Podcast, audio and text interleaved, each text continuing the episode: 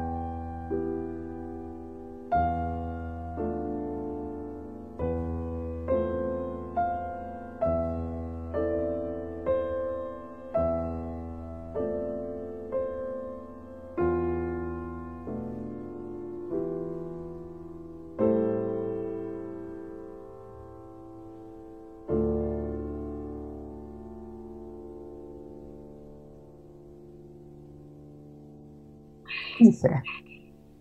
Los papeles dispersos encima de la mesa cobran vida, disgregan su palabra en las torres de esta hora perpetua que dejó entre cenizas un crepúsculo ajado.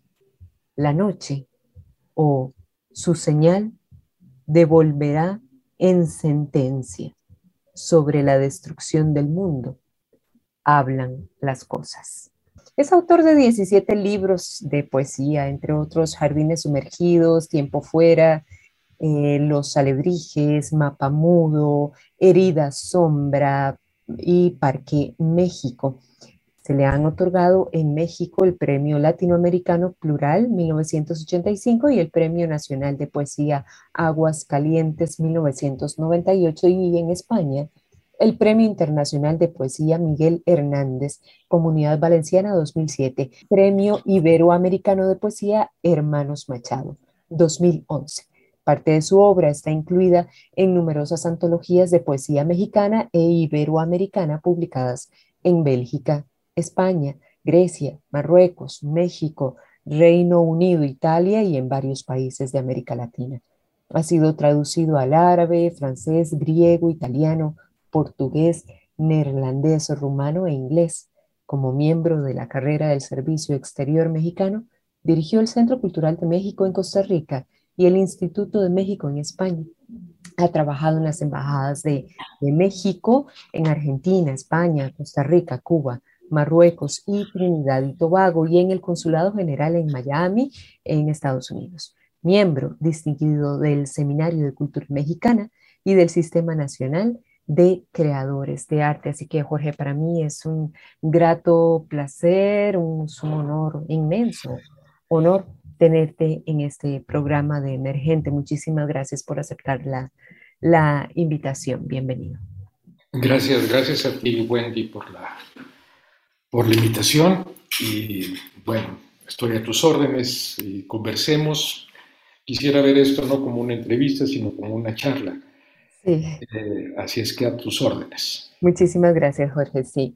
Este, bueno, Jorge, sabemos que estás en este momento por, por Madrid. Aquí nos llevamos estas horas de, diferencia a, Costa Rica, unas cuantas horitas, pero eh, pues eh, tal vez para empezar, por ahí, Jorge, yo, yo quisiera que nos comentes qué es lo que nos transmites eh, en tu poesía o qué es lo que, lo que pretende transmitirnos tu poesía. ¿Es algún, alguna temática en específica o mm, son diversas eh, temáticas? ¿Hay alguna a la que le das mayor énfasis? Literariamente, ¿ya te sentís un hombre eh, pues maduro, ya complementado, ya estás satisfecho en este tu, vivir literario crees que, en algún momento, por decirlo de alguna manera, se llega a estarlo por completo en, esta, en esta vida literaria? Bueno, son muchas preguntas, pero empiezo por esto último.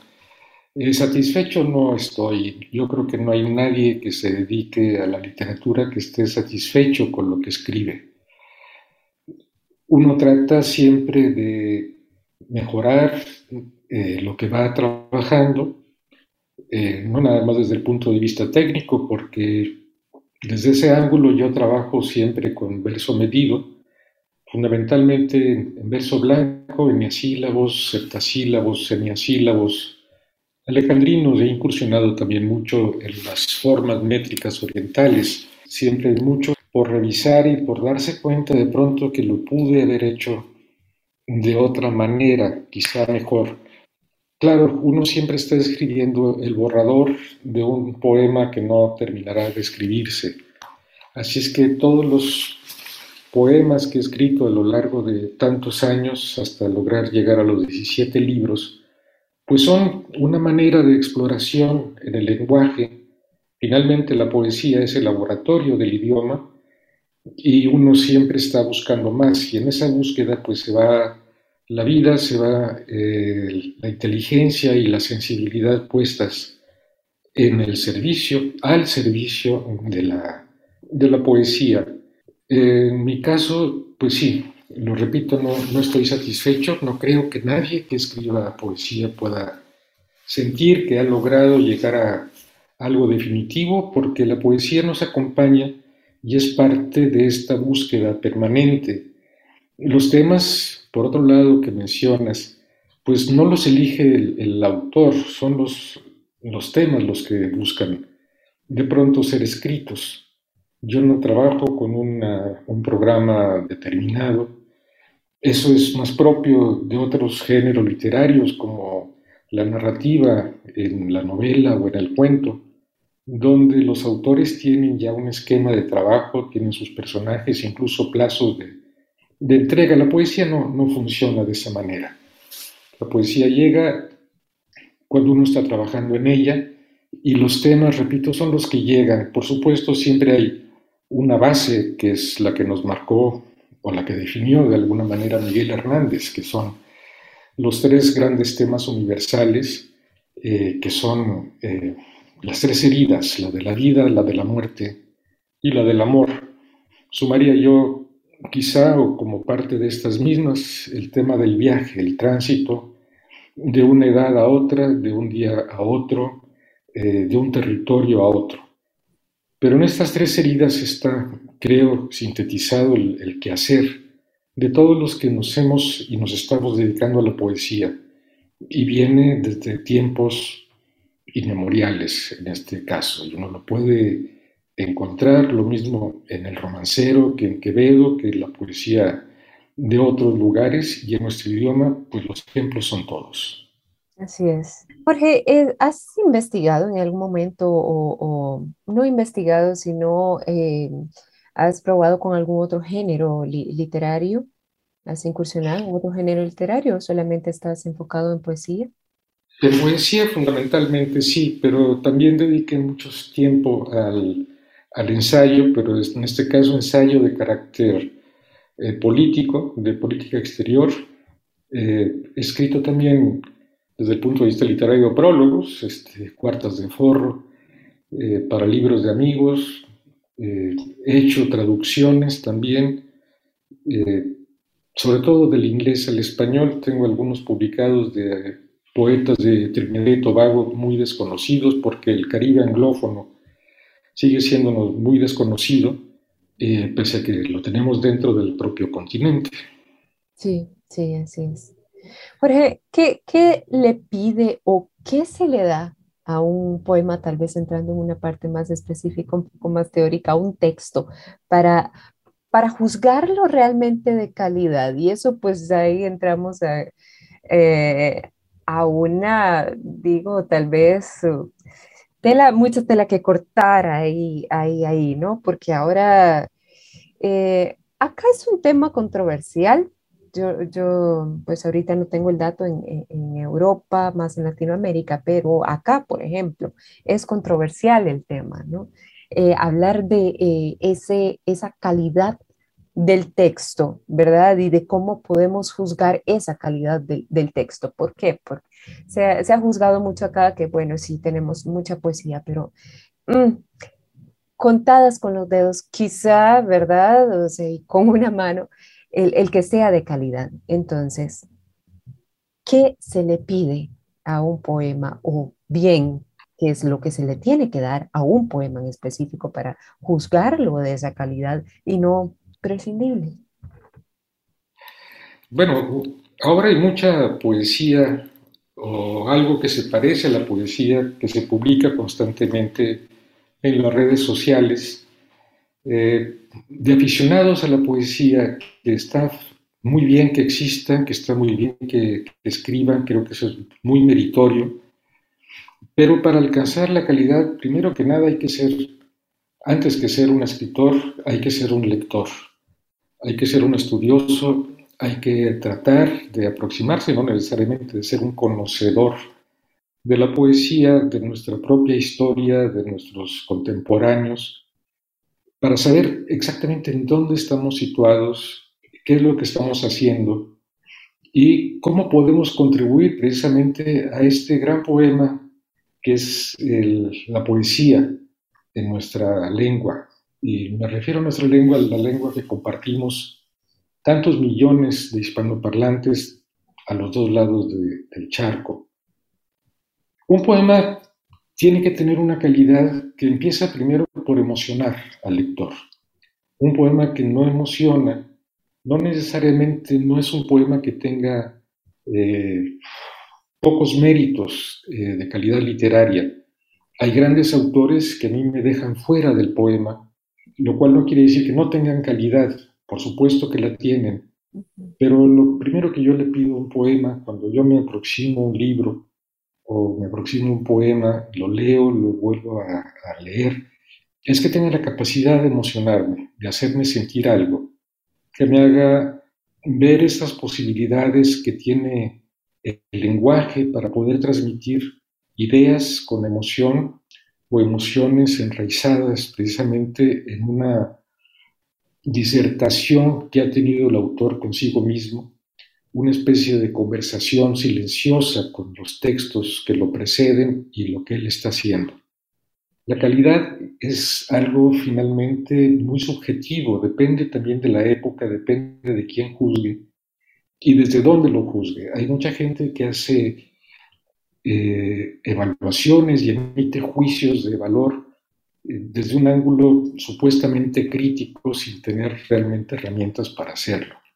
También ese es parte del fenómeno de la mucha escritura que circula y creo que tiene que ver con la época que nos está tocando vivir en un mundo tan interconectado, donde pues todas las opiniones, por supuesto, son válidas. Sin embargo, hay que saber desde dónde vienen eh, quienes opinan y desde dónde viene la información que ellos eh, pretenden tener. Yo creo que los juicios de valor eh, los da el tiempo, los da la perspectiva de lo que está escribiéndose. No se puede juzgar eh, la inmediatez del tiempo. Hay muchas tendencias, hay muchas escuelas literarias eh, y todo esto tiene que influir en una visión, creo, más documentada, pero sobre todo que, que esta visión salga del ejercicio de la poesía y no desde afuera de la poesía. Jorge, queremos escucharte, ¿no? Queremos escuchar de, tu voz este, tus textos. Entonces, eh, pues si nos podés ayudar con alguna lectura, ahí lo vamos a combinar, combinando, ir combinando con tu poesía. Entonces, no sé si ya, ya escogiste algo por ahí que tengas para que nos leas. No, pero bueno, aquí tengo, es un libro que salió hace cuatro años, está cumpliendo cuatro años de edad, es una antología la segunda que, publico, la primera apareció hace 15 años en la UNAM, en México. Esta apareció hace cuatro, más completa, en una editorial que se llama Renacimiento, en esta colección que le llaman de las rayas. Eh, y aquí he reunido, pues sí, una selección de poemas y voy a, a ver qué busco. Uno que sí tenía muy marcado es este. voy a empezar. Se llama Purple Rain. Y tiene un epígrafe de Rubén Bonifaz Nuño que dice, entre piadosos, remotos murmullos de tormenta. Este poema está dedicado a una querida y admirada poeta y dramaturga, amiga mía, que es Ana Istarú. Fuera de sí, de todo cuanto existe, acaso inadvertida por la lluvia, Toma su copa con brusquedad y habla con alguien por el móvil sin que le importe que la vean llorar. Agita el húmedo cabello, cierra y abre las manos en su sombra para escuchar al que no está con ella. Le tiemblan los labios y el corazón tal vez le tiemble al sollozar. Cuando la voz al otro lado la maldice o la reclama, o quizá llora también pidiéndole perdón, o suspire y caiga en silencio lejos de aquí, desde el vacío de algún solar inhabitado, bajo la piel fugaz del trueno. Esto es Emergente. Las piezas dentadas. Un manojo de llaves de repente en un cajón, entre fotos antiguas y un desorden de notas y papeles. Allí han permanecido, inadvertidas y ajenas a las puertas que me abrieron no sé a qué cerradura corresponden, a qué casa o país daban acceso. Aún preservan brillos de la inútil memoria que cerraron para siempre. Está inédito el libro, este último poema, aunque ya está en esta antología. Y este que es, no sé si leerlo, ¿no? Conversación con mi madre, pero Bogador. El jardín que preserva los latidos del gorrión en el cielo de la fuente, o la pulpa de dátiles y brevas que me ofrecen sus dedos, la dulzura del vino de Granada, los rescoldos del sol ajedrezado en el balcón, un cálido racimo de las nubes, la hiedra que soporta las murallas que impiden el avance del desierto, tu pubis en su triángulo cautivo el brillo de tu ajorca en los oídos, mis manos que te siguen por el sueño. Emergente. Aquí estamos con Jorge Valdés, que nos está compartiendo de sus experiencias, de sus opiniones con respecto a estas preguntas, a este tipo de entrevista que estamos haciéndole en relación a su trabajo literario y, demás. Y pues, por supuesto que deleitándonos, que, es lo principal, deleitándonos con su trabajo, con su literatura, con su poesía, que es jamás es cosa poca, es una una exquisitez, como lo dijimos así al inicio. Así que en buena la hora por, por estas eh, enlaces ¿no? y estos mecanismos que nos permiten enlazarnos, así aunque sea a varias horas de distancia y a varios de, kilómetros ¿no? Eh, que nos llevamos. Gracias, Jorge, de verdad por sacar este tiempo, por compartir con nosotros y nosotras aquí a a la gente de Costa Rica y del mundo entero que, tenemos esta posibilidad de, escucharte. Vamos a continuar preguntándote un poquitito más. Este, y tal vez quiero irme a la parte, eh, Jorge, del poeta como tal y los compromisos que tal vez eh, adquiere en, su vida eh, como literato, ¿no? Este, me refiero a que a ver, hay, mucha gente que tal vez opina que, la poesía o que la palabra quizá tenga ese poder em, de cambio o ese, o ese poder transformador, ¿verdad? Em, sin embargo, hay mucha gente que, opina que sí, hay mucha gente que opina que no, ¿verdad? Que simplemente es, el arte de escribir, ¿no? La poesía como tal, eh, que, nos, que tenemos cada uno de nosotros, ¿no? Como, como individuos involucrados en el tema artístico.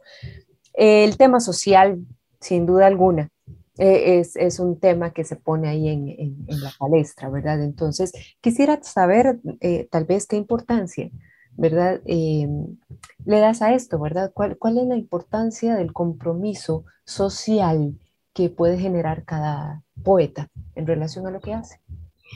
A ver, la poesía ya de por sí es un ejercicio individual que tiende a la colectividad.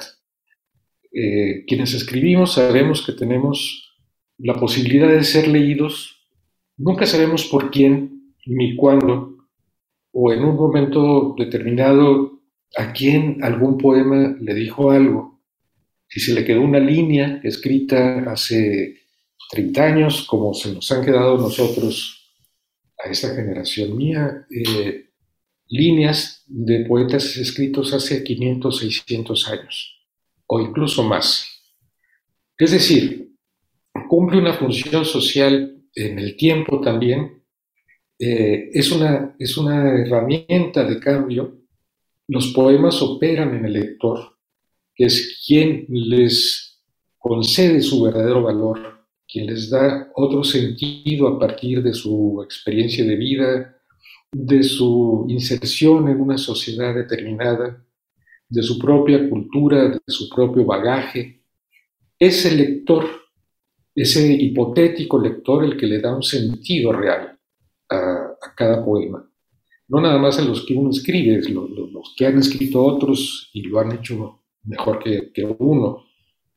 Ahí reside el compromiso social. Si te refieres a los poemas que tengan que ver con realidades sociales, hay eh, poetas maravillosos, maravillosos a los que yo, yo he seguido desde muchos años y que admiro y que tienen esa vocación de, cierta trascendencia, de, decir algo que lo podría decir desde el ámbito político y la palestra cualquier otro, pero nunca de esa manera, con esa sensibilidad. Se corren siempre riesgos de hacer poesía panfletaria, de la que estamos llenos eh, en América Latina, eh, en América Latina y en general en todas partes, pero la que yo conozco más a fondo es la de América Latina. Y hay muy buenos poetas y muy buenos poemas que tienen que ver con esa voluntad de cambio para una mejoría económica, social, política, etcétera, de diferentes países. Yo la respeto mucho, pero también dentro de esto también hay muchas cosas que sobran y que uno preferiría leerlos mejor en un manifiesto eh, vendrían mejor. No todo es así, repito, hay, grandísimos poetas eh, en el país, en, cualquier parte, que, lo han hecho y lo han hecho muy bien y que hay que seguir leyéndolos, por supuesto. Jorge, tal vez ligado a lo, anterior eh, en relación a lo que nos planteas, además del papel eh, lírico, estético, narrativo de la poesía, ¿debe de jugar para vos otro rol la poesía? Bueno, el, rol fundamental es el disfrute, el goce, el aprendizaje, el descubrimiento. Como lector, yo he descubierto poemas que me han salvado la vida en muchos sentidos, que me han ayudado a vivir, que me han hecho sufrir, que me, hecho, me han hecho padecer y compadecer con el autor. Eh, autores de los que uno se va eh, enamorando, con los que uno se va identificando como grandes maestros. Eh, cito, por ejemplo, a Jorge Luis Borges, que es un poeta eh, extraordinario, y hay muchísimos más, la lista sería muy larga. Sharon Knowles, que es una poeta estadounidense la que sigo desde hace ya mucho tiempo. Eh, no sé, hay, hay, tanta, tanta gente, hay tanta poesía, que es muy difícil quedarse con uno, y quizás esa es la magia también de la poesía Decía hace rato que la poesía es un, es un solo libro, es un solo libro que estamos escribiendo entre todos, es un solo poema. Cada uno le vamos agregando algo, quién sabe qué, qué, quedará de eso, aspirar a que quede algo también eh, es una aspiración, pero al mismo tiempo hay mucho de vanidad. El tiempo dirá, los lectores serán dentro de 10 años o 100 los que elijan con qué se quedan. ¿Qué les hace bien? ¿Qué les gusta? ¿Qué, ¿Qué pudo resistir el paso de una generación a otra? Porque no todos los poetas o no todos los libros de poesía logran eh, transitar de una generación a otra. Los que van quedando a lo largo de ciertos años son los que se van eh, imponiendo, es lo que tú preguntabas hace rato, por su calidad. Esa calidad también la da una estética eh, generacional, una estética que se va asentando y que sigue resistiendo el paso del tiempo.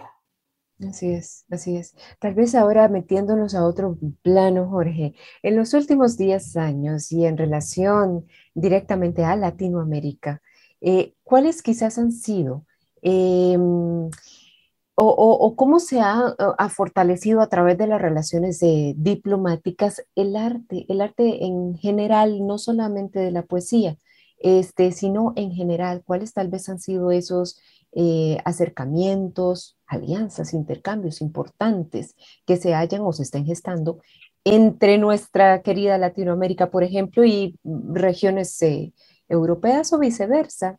Si se ha arrojado, por ejemplo, algún resultado positivo de estos esfuerzos que se hayan hecho. Yo dediqué muchos años de mi vida diplomática al trabajo de cooperación cultural, científica y educativa. El trabajo de cooperación cultural es lo que está enmarcado dentro de una definición extraña, que es el poder suave.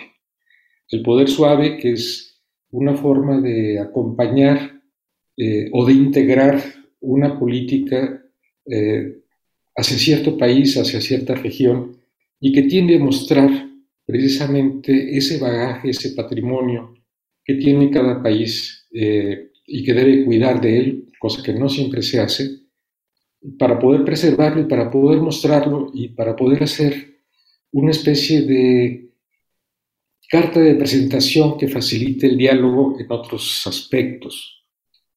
Eh, eso tiene mucho sentido cuando se encuentra uno con otras culturas muy diferentes, con representantes de países muy distintos, que pueden aproximarse más bien a la realidad, a la historia del país o del representante de ese país que tiene enfrente, con el que va a negociar, con el que va a establecer vínculos en foros multilaterales o bilaterales, sabiendo que de dónde proviene, de dónde viene esa, esa voz que está escuchando y esa persona. Y ese es el poder suave y eso es lo que tiene que ver este poder, poder de cambio. A mí me tocó un detalle muy curioso en, Tokio, hace muchísimos años, que hablando con un catedrático de la Universidad eh, de El Salvador, que es el nombre, eh, de pronto me, preguntó por Octavio Paz, de un libro que acababa de salir entonces, tenía ya algunos años, un libro bellísimo que se llama Árbol Adentro. Estábamos hablando de otros temas eh, muy distintos, pero me preguntó por ese libro y bueno, le dije que curiosamente lo acababa de, regalar en México y que si quería, yo se lo podía enviar. Me dijo, no, es que yo tengo el mío, yo tengo el mío, que, que hablaba un español espléndido y gran parte de la reunión, fuera de, la mesa de trabajo, estuvimos hablando de poesía mexicana de, Octavio Paz. Yo le, le, preguntaba también por poesía japonesa, lo que se había producido después de la reconstrucción de Japón al término de la Segunda Guerra Mundial, donde, por cierto, Octavio Paz estuvo acreditado como diplomático después de haber estado en Francia, era apenas un primer secretario, un segundo secretario. Lo que siguió de la reunión, que ya de por sí era afable, se, transformó casi en una fiesta de, comunicación, de, de, compromiso, etc. Es decir, todo fue fluyendo de otra manera. Es decir, no era, no era un congreso ni un festival de poesía, era una reunión bilateral del más alto nivel eh, con ministerios, pero los ministerios y los países los forman personas, personas sensibles, personas que tienen esa curiosidad intelectual por saber qué es el otro, cómo es el otro, qué piensa, qué, qué le han aportado. Ahí reside, yo creo, un gran valor, un gran valor de, de la poesía, de la cultura en general, y creo que debemos seguir haciendo esfuerzos porque esta cooperación fluya. Ahora, de un continente a otro, pues esto también se va eh, allanando cada vez más gracias a las tecnologías. Las redes sociales nos permiten hoy eh, leer poemas que se están escribiendo o que se han producido, muchas revistas, es imposible abarcarlo todo, pero existe. Y esto es una, eh, eh, una forma también de relaciones entre personas, entre sociedades, en esta especie de poder suave que ya no son controladas o que ya no son manejadas, propuestas o estimuladas por gobiernos o por estados, ya es la sociedad civil, ya tiene eh, una función eh, más democratizada, eh, no dirigida, donde también es muy fácil perderse. Pero bueno, la tecnología es eso, es la época que nos está tocando vivir, que es muy difícil de pronto saber qué es lo descartable y qué no lo es. Pero la calidad y el interés de la persona que busca algo en las redes está ahí. Es cuestión de buscarlo. Esto es Emergente. Entre paréntesis. En la luz que custodia secretas alegrías del tiempo de los niños. Debajo de los últimos frontispicios de Baalbek o Menorca. En la brisa de un balcón entreabierto a la fresca inocencia de la hiedra o al círculo virtuoso de una fuente. Olvidados de sí, del mundo aparte, acaso con unas cuantas páginas de sílabas en llamas que agiten su ebriedad igual que un himno. Al sur o al norte, en algún mapa jamás desenterrado de las ruinas cubiertas de azules frisos griegos. La cerveza bruñida contra el calor, desnudos como yemas del árbol que crece en las laderas del júbilo, en abril o en verano, sin más por venir que no sea la piel de un día encendido con pájaros, a orillas de un beso, en otra tierra, en otra vida. Todos quisiéramos estar en un lugar distinto, distante, sin vestigios ni agónicas memorias de la melancolía o el tedio que destila con odio su ponzoña. Por Poe. Diciembre en un andén de vuelta a casa, aguardo la llegada y la salida de un tren que ha de llenar el túnel de humo, las bóvedas de hierro con estruendo. No hay nadie o casi nadie, salvo un hombre taciturno sentado a pocos metros, que pela una naranja con las uñas y recita las coplas a la muerte de su padre. Las dice en voz muy baja pero alcanzo a escuchar algunas líneas endurecidas ya de tanto oírlas en labios del temor. Cuando era joven el mundo y otra piel me levantaba al tacto de un destello. A esas alturas de la noche no soy distinto a él, que viaja a una ciudad que desconoce la oscura procedencia de mis pasos. Subiremos al último convoy que pasará o partió quién sabe cuánto. Debe tener mi edad o yo la suya y un mismo agotamiento compartida por la luz fluorescente de las lámparas y la sombra que somos. Las estrofas salen de mi memoria hasta su boca, igual que una casida en las arenas cambiantes de lugar y no de sitio. El hombre se incorpora, mira el fondo metálico del viento contra el frío que corre paralelo y se interroga. Otros tiempos pasados, ¿cómo se hubo? Con el sol diminuto entre las yemas, regresa hasta la banca, resignado a morder las semillas de unos versos y a seguir en espera del que acaso quedó en otra estación y en otra época de cáscaras amargas por el suelo. Emergente. El olivar. No diré la oración que se pronuncia en otras ocasiones como esta. Yo he venido a enterrarte. Y mi silencio es el otro lugar a donde has ido, porque no hay más verdad que tu memoria y nada por decir que no conozcas.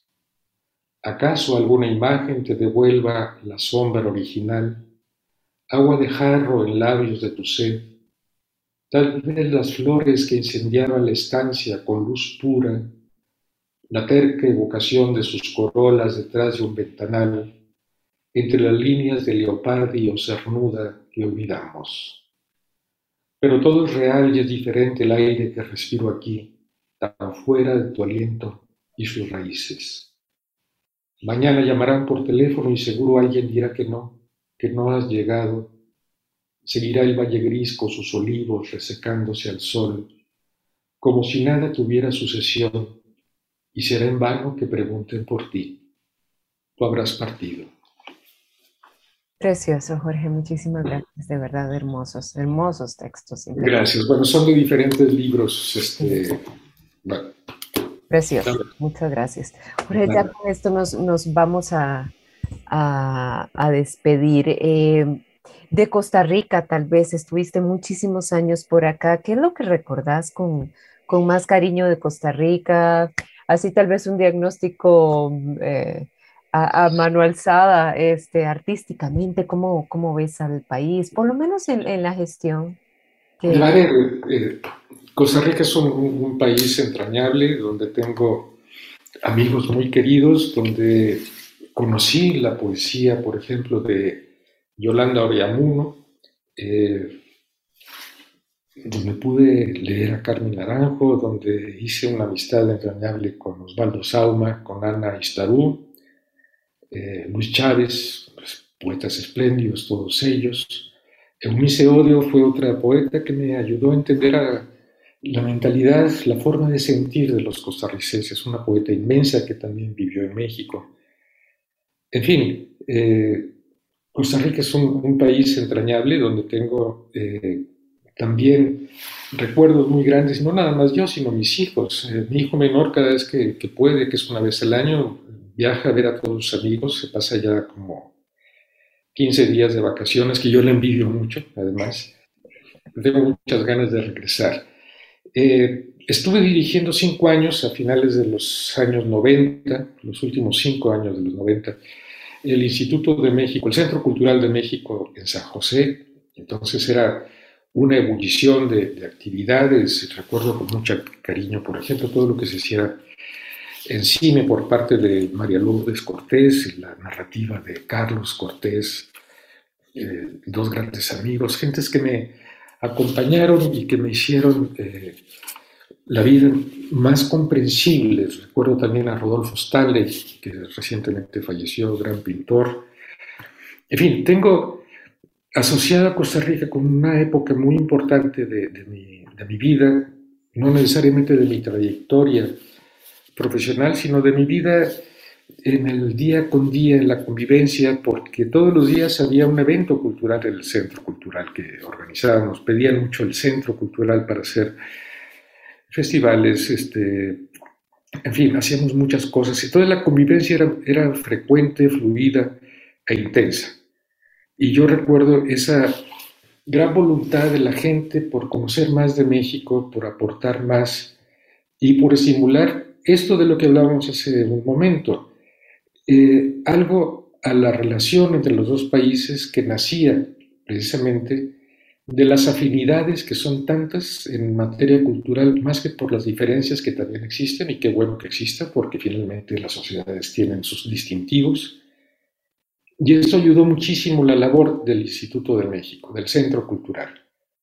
Eh, repito que tengo amigos y tengo recuerdos y tengo muchas ganas de, regresar, eh, más allá de envidiar a mi hijo menor de que sí pueda hacerlo él yo lo que quiero es agradecer que la Universidad de Costa Rica, eh, por tu conducto, que diriges este programa, pues se haya dedicado a escucharme y a hacer esta conversación que, mucho, mucho te aprecio, eh, Wendy.